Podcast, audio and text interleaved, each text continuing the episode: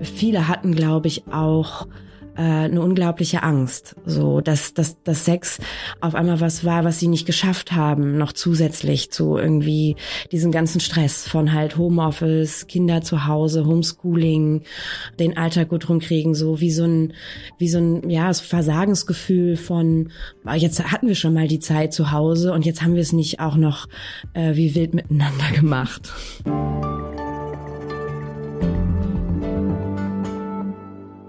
Ich hätte da mal eine persönliche Frage. Wie lief es denn bei Ihnen so mit dem Sex in der Pandemie?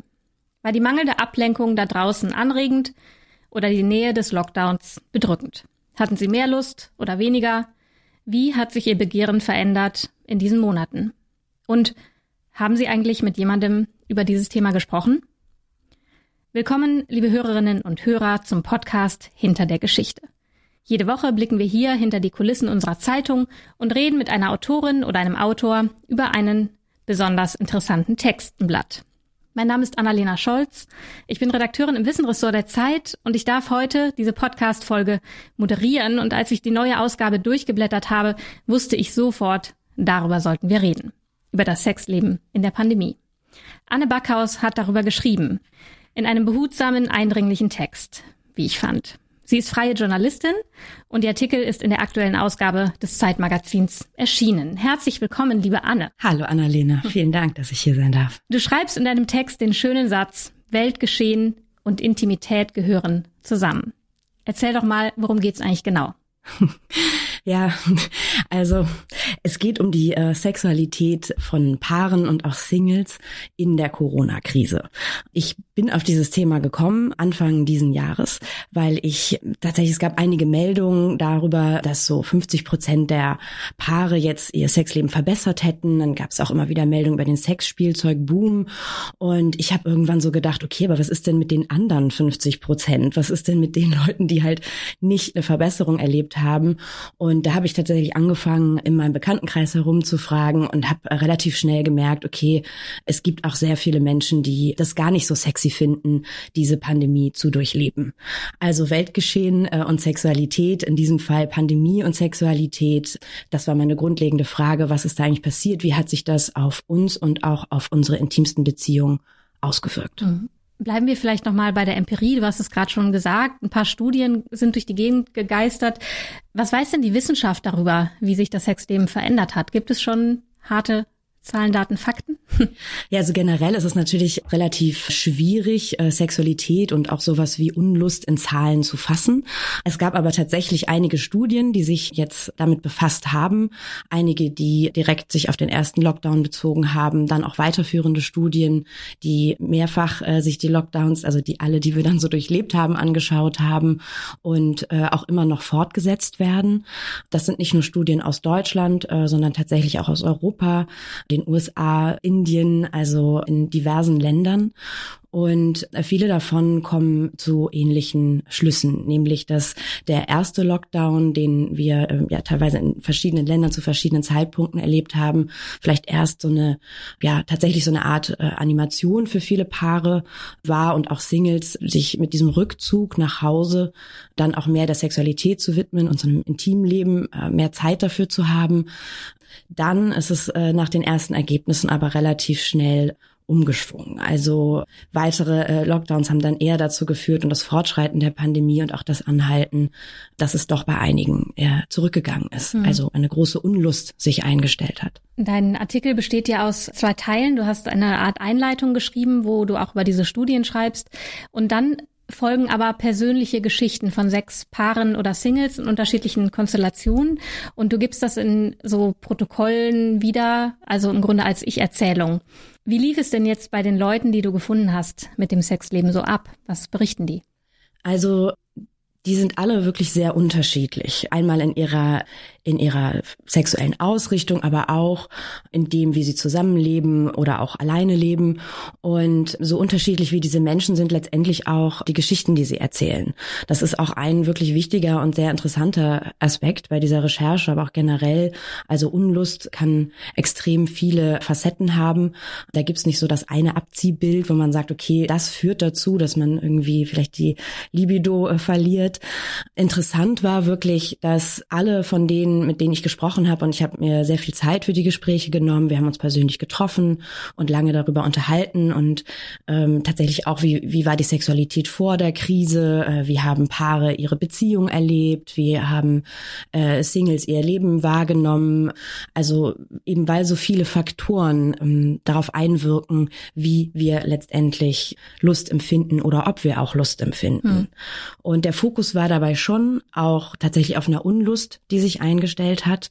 Es gab auch einige ähm, Paare, mit denen ich gesprochen habe, also vorab in, bei der Telefonrecherche sozusagen, um, um Leute zu finden, die auch erzählt haben, nee, bei uns ist das relativ gleich geblieben. Also das gab es durchaus auch, aber wir haben tatsächlich den Fokus darauf gelegt, auf Menschen zu finden, bei denen sich was verändert hat. Gab es unter den sechs Geschichten eine, die dich besonders berührt oder herausgefordert hat? Vielleicht kannst du mal von einem Paar oder einem Mensch erzählen? Also mich haben wirklich alle Gespräche sehr berührt. Das ist auch äh, selten so. Meistens hat man dieses äh, dieses Gefühl ja bei Recherche und man denkt so, hu, da bin ich rausgegangen und es war so so ein Wow-Gefühl oder so ja irgendein großes Gefühl, was man halt hat. Das hatte ich tatsächlich bei allen, auch weil alle so bereit waren, wirklich sehr persönlich zu sprechen. Wenn ich es jetzt auf eine Person äh, runterbringen soll, die mir so als erstes in den Sinn kommt, dann ist es tatsächlich eine Krankenschwester aus Dresden, die Single ist, die bei ihren Eltern wohnt, um die zu unterstützen, die unglaublich viele Schichten im Krankenhaus gemacht hat und auf diverse Arten wirklich sehr eingespannt war und die vor allem erst relativ spät ihre eigene Sexualität ähm, ausleben konnte. Sie hat mit 41 zum ersten Mal mit einem Mann geschlafen, ähm, und zwar deswegen, weil sie sich immer als äh, viel zu dick empfunden hat. Sie ist tatsächlich auch übergewichtig. Sie hat sich mir selbst als wirklich fett beschrieben und auch so, dass ich, als ich sie dann getroffen habe, äh, sie erst nicht erkannt habe, weil sie wirklich eigentlich total süß aussieht und ich ähm, habe dieses Bild, wie sie sich beschreibt und wie ich sie dann wahrgenommen habe, nicht wirklich zusammenbekommen. Und dieses Gespräch war dann auch deswegen wahrscheinlich eins, was mir am stärksten trotz allem noch mit in Erinnerung geblieben ist, weil sie viele Sachen angesprochen hat, die, glaube ich, auch äh, viele andere Menschen kennen. So und am stärksten war da tatsächlich die dieses Gefühl der Scham, das sie hatte. Ähm, die Scham, mit mir stimmt was nicht, weil ich gerade keine Lust empfinde. Sie hat mir davon erzählt, dass sie gerade nicht mal mehr masturbiert, dass ihr das total schwer fällt, sich überhaupt noch schöne sexuelle Situationen vorzustellen, ähm, dass sie Angst hat, dass wenn diese Pandemie andauert, dass sie halt nie einen Partner finden wird. Einfach, sie macht sich auch da große Sorgen. Sie will ihre Patienten nicht gefährden, ihre Eltern nicht und hält sich deswegen auch zurück, jemanden zu treffen. Da waren so viele Punkte drin, wo ich dachte so, ja, ich, ich glaube, darin finden sich ähm, viele wieder und das Ausmaß Ausmaß daran, wie traurig sie das macht und wie sehr sie das belastet, dieses Gefühl von Scham, mit mir ist was nicht in Ordnung, weil mit dem Sex von mir was nicht in Ordnung ist. Das ist wirklich was, wo ich hoffe, ja, dass es vielleicht einigen anderen, die das lesen, auch, auch hilft. Es heißt ja oft, dass wir in einem ganz freizügigen Zeitalter leben, ohne Tabus, alles ist möglich. Ich finde aber jetzt auch die Geschichte, die du erzählt hast, zeigt gut, wie schambehaftet das Reden über Sex immer noch ist und wie sehr das an unserem Innersten rührt, an unserer Identität. Warum ist das so? Warum fällt es vielen Menschen so schwer, darüber zu sprechen? Und woher kommt diese Scham, wo das doch etwas ist, was wir alle teilen? Nach diesen Gesprächen und auch nach den Gesprächen mit wirklich diversen ähm, Paar- und Sexualtherapeuten, die ich äh, für die Recherche auch noch geführt habe, habe ich festgestellt, dass genau das, was du gerade meinst, also dieses freie Zeitalter, dieses äh, freie Leben, diese Sexualität, die uns immer wieder überall auch im Alltag begegnet, irgendwie irgendwelche Joghurts werden mit Brüsten beworben, äh, in jedem U-Bahn-Schacht hängen ja Plakate, die die schon sexuell vielleicht aufgeladen sind in der Art, wie sie fotografiert sind dass das sicher dazu führt, so eine Scham auch empfinden zu können, dass das so ein Gefühl steigert von, äh, ja, alle anderen, bei denen ist doch alles in Ordnung. So, aber bei allen stimmt das, nur bei mir nicht. Und das kann schon ganz unabhängig von so einer weltweiten Pandemie, die uns ja alle auf die eine oder andere Art betroffen hat, ein blödes Gefühl auslösen. Also ich kann ja auch unabhängig von der Pandemie vielleicht einfach mal Stress im Job haben und deswegen nicht so viel Lust, jetzt jeden Abend über meinen Partner herzufallen. Gerade weil Sexualität aber in unserem Alltag inzwischen sehr verwurzelt ist und auch so ein bisschen propagiert wird, als sei es halt das Normalste der Welt, ständig bereit zu sein, ständig Lust zu haben, natürlich auf einer Dating-App zu sein oder äh, es natürlich vorzuziehen, in einer Beziehung zu sein, anstatt als Single zu leben, können, glaube ich, viele dieser Sorgen entstehen. Und das war sicher auch ein Antrieb für meine Geschichte, dass ich gedacht habe, das, das ist so aufgeladen, das Thema, unter so einem Deckmantel einer, einer vermeintlichen Freiheit und alles ist in Ordnung, kommt dieses Gefühl von, ich mag aber gar nicht oder ähm, ich bin heute vielleicht einfach müde, hat da irgendwie gar keinen Platz als was tatsächlich Normales. Hm. Hat man eigentlich ein Sexleben, auch wenn man keinen Sex hat, gerade? Ich glaube ja. Also Sexualität ist ein wichtiger Teil im Leben von sehr vielen Menschen und ich glaube, es kann auch was sehr Beruhigendes sein, für sich selbst festzustellen, okay, meine Sexualität ist noch da, auch wenn sie gerade vielleicht nicht so da ist. Das ist auch was, was ich zum Beispiel in dem Gespräch mit dem Ehepaar aus meiner Geschichte, die ähm, auch mit mehreren Kindern zusammenleben und bei denen wirklich extrem viel los war und die nicht viel Zeit gefunden haben in der Pandemie so füreinander und auch viele Sorgen hatten, existenzielle Nöte, unglaublich schön fand, dass die ihre Nähe dann anders gelebt haben. Das war auch wirklich so ein Moment, wo ich ein bisschen Gänsehaut bekommen habe, als mir da die Frau von diesem Paar erzählte, so ja, manchmal haben wir einfach nur auf dem Sofa gesessen und uns ganz festgehalten. Und das war dann viel wertvoller.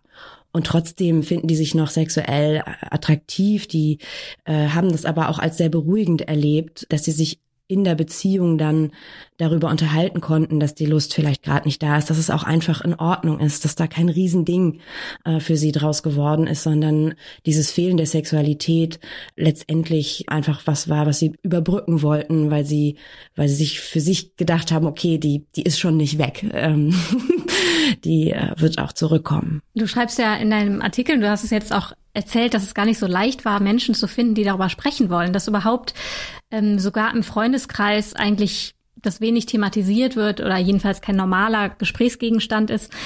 Wie hast du denn die Menschen gefunden und wie hast du vor allem deren Vertrauen gewonnen? Hast du dich mit denen irgendwie auf eine Flasche Wein getroffen oder wie hast du da auch diese professionelle Distanz gewahrt, obwohl du so nah an sie rankommen musstest?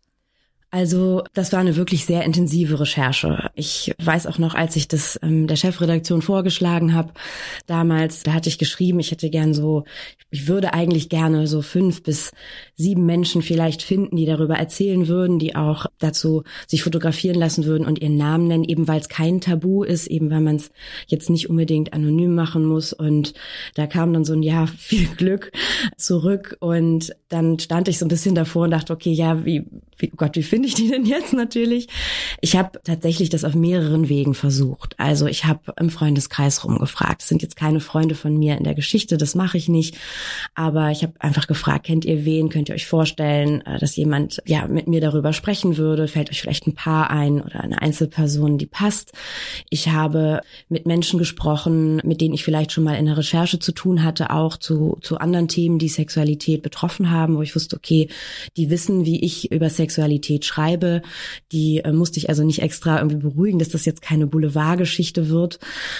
Ich habe irgendwie mich an einige Leute gewandt, die so Verteiler haben, wo sie so Suchanfragen für mich ähm, rumgeschickt haben. Und dann habe ich mich auch in den sozialen Netzwerken umgeschaut und geguckt, okay, wo, wo gibt es vielleicht Leute, die eh schon offen über Sexualität sprechen und nicht. Und ja, und das Schwierigste war tatsächlich ein äh, in Anführungsstrichen wirklich normales äh, Paar zu finden, also ein klassisches Ehepaar mit Kindern, die sich bereit erklärt haben, da, darüber zu reden. Es haben einige Ehepaare mit mir darüber gesprochen, aber viele wollten dann doch lieber nicht äh, in die Zeitung. Viele waren auch sehr aufgewühlt nach so ersten Vorgesprächen und haben gemerkt, okay, das Thema ist vielleicht für mich auch doch größer, als ich vorher selber gedacht habe.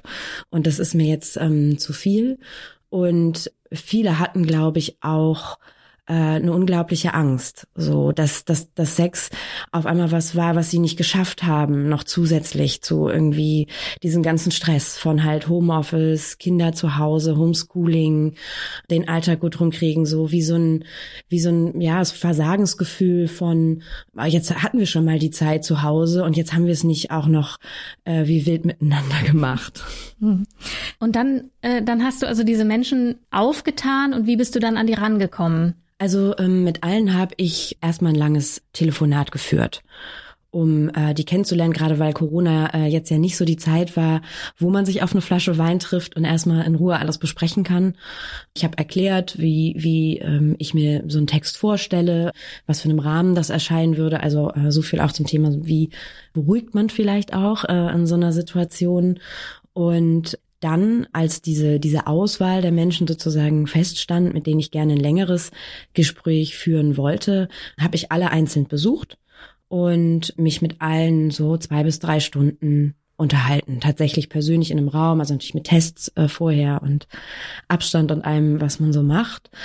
Und das war auch wichtig. Also das ist gerade bei so einem Thema, wo es um wirklich Persönliches geht, in diesem Fall um Intimität, um Sexualität, um, um Wünsche, um Ängste, um Sorgen, macht das wirklich enorm viel aus, wenn man sich gegenüber sitzt, miteinander redet und sich austauscht auch über Sachen, die vielleicht auf den ersten Blick erstmal nichts mit Lust oder Unlust zu tun haben.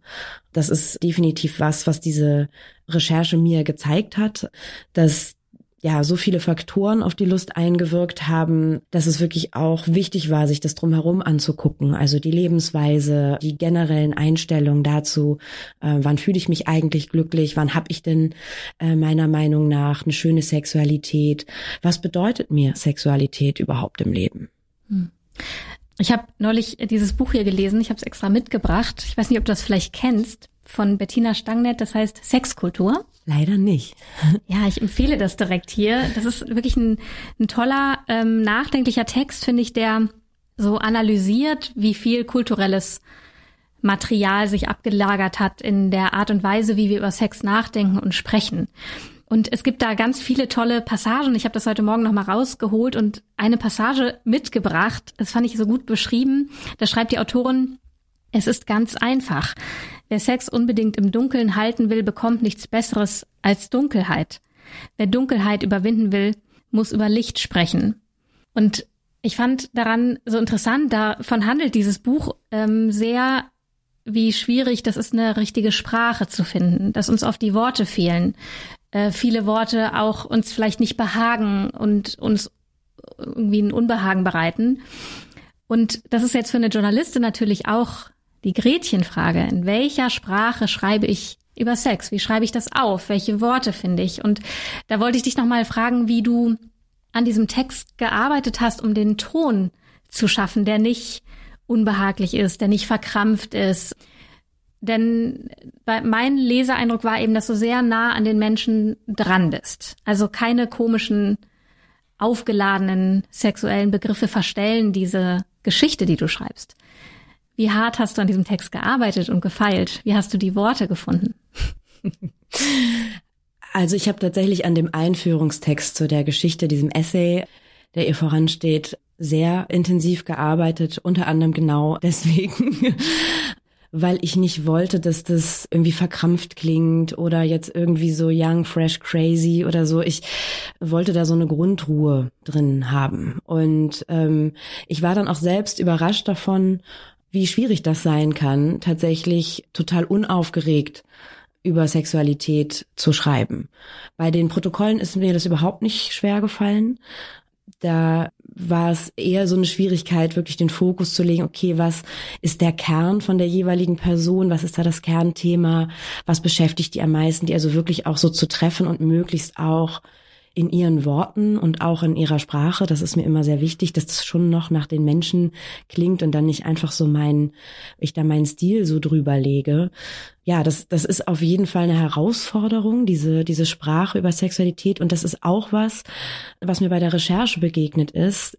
Das hat eine, ähm, also die ähm, Sexualtherapeutin, die auch in meinem Essay am Anfang zu Wort kommt, die hatte das erwähnt und das fand ich unheimlich interessant, dass ein großes Problem in ihrer Praxis ist, dass viele Menschen genau diese Worte fehlen.